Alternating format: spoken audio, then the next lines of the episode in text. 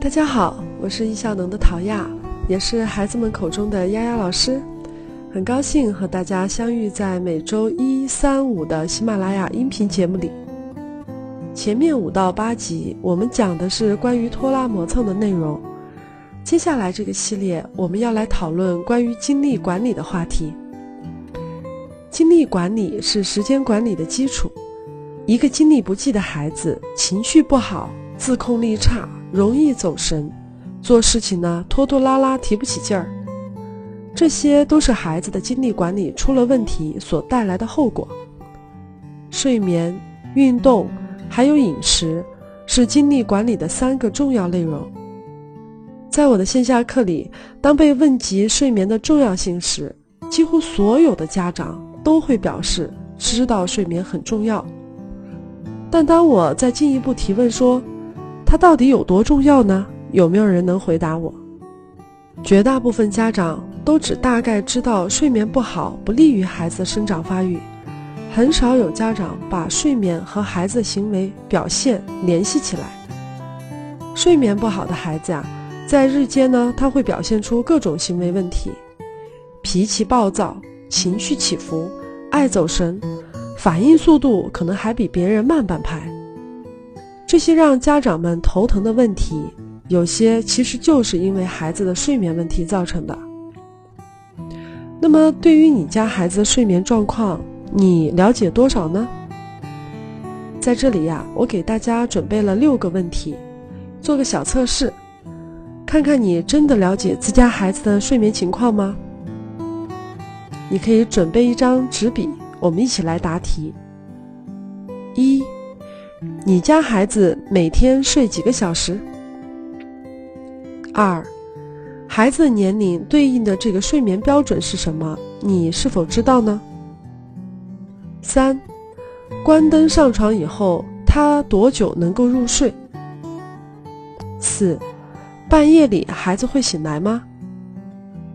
五，他每天的深睡眠时间有多长？六。你知道孩子在什么情况下更容易入睡吗？答题的结果会出现三种情况。第一种情况就是以上的六道题你都能给出准确的答案。如果是这样啊，我要恭喜你，说明你对孩子睡眠情况非常的了解，你在孩子睡眠这部分做得很好。这样的家长往往在家里对于孩子睡眠是非常重视的。把睡眠会看作孩子生活中最重要的习惯。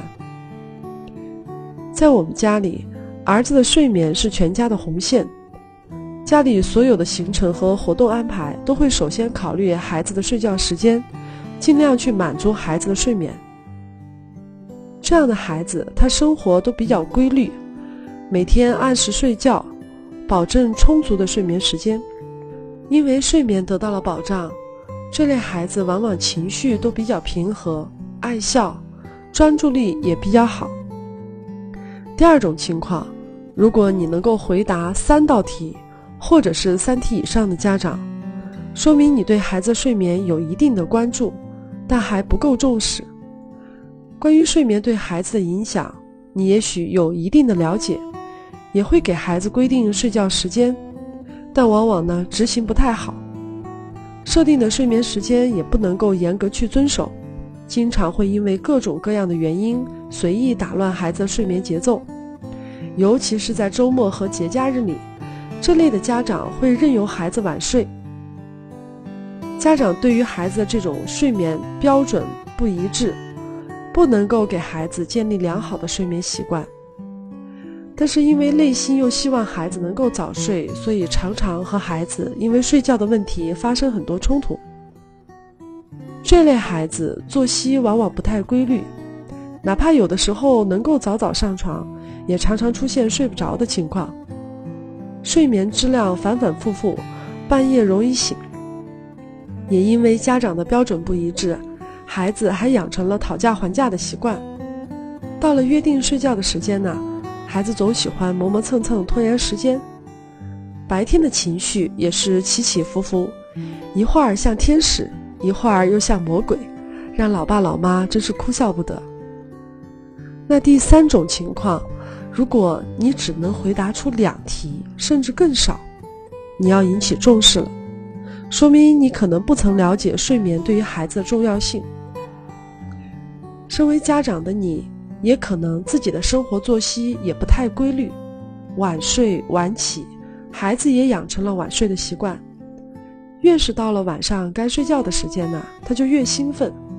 做完了游戏，又要你讲故事，故事讲完一个又一个，孩子一点困意都没有。都十一点了，你发现他还在折腾。这样的孩子呢，个子都比较矮小，白天上课的时候小动作特别多，专注力不好。你发现哪怕是在玩的时候，他也是抓着这个看着那个。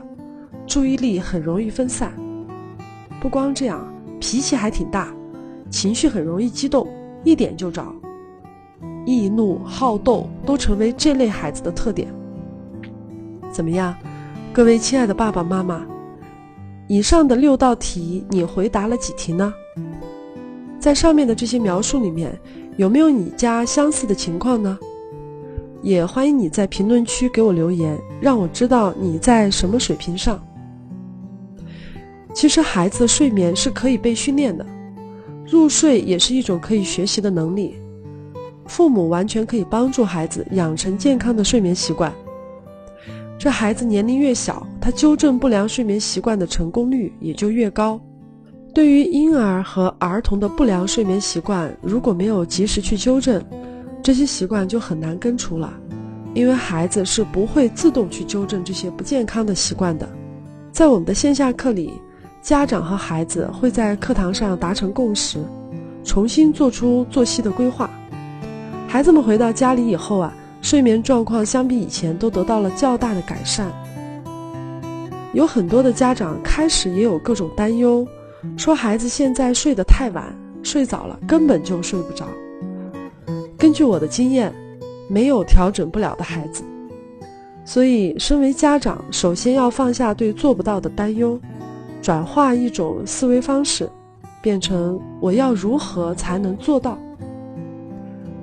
在我们的线下课里，常常都会遇到那种晚上十一二点才睡觉的孩子，各个年龄段都有。我记得在去年暑假的成都班上，有一位做微商的妈妈，她因为自己的工作原因，导致一岁多的孩子每天晚上都十一点过才睡觉。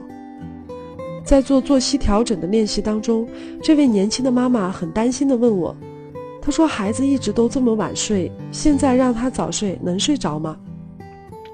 我告诉她，首先是家长充分了解睡眠对孩子的影响。当你足够引起重视之后，再辅以学习到的调整睡眠的方法，就一定可以在课后九十天的践行期里改变孩子作息习惯。因为对于一岁多的孩子来说，他本身就是需要大量睡眠的，只是因为过往我们并不了解，人为的去打乱了孩子的节奏，让孩子养成了晚睡的习惯。晚睡的孩子看起来都很兴奋，其实这是属于过度疲劳的表现，因为过度疲劳也会让人表现得很亢奋，所以大家不要被表象所蒙蔽。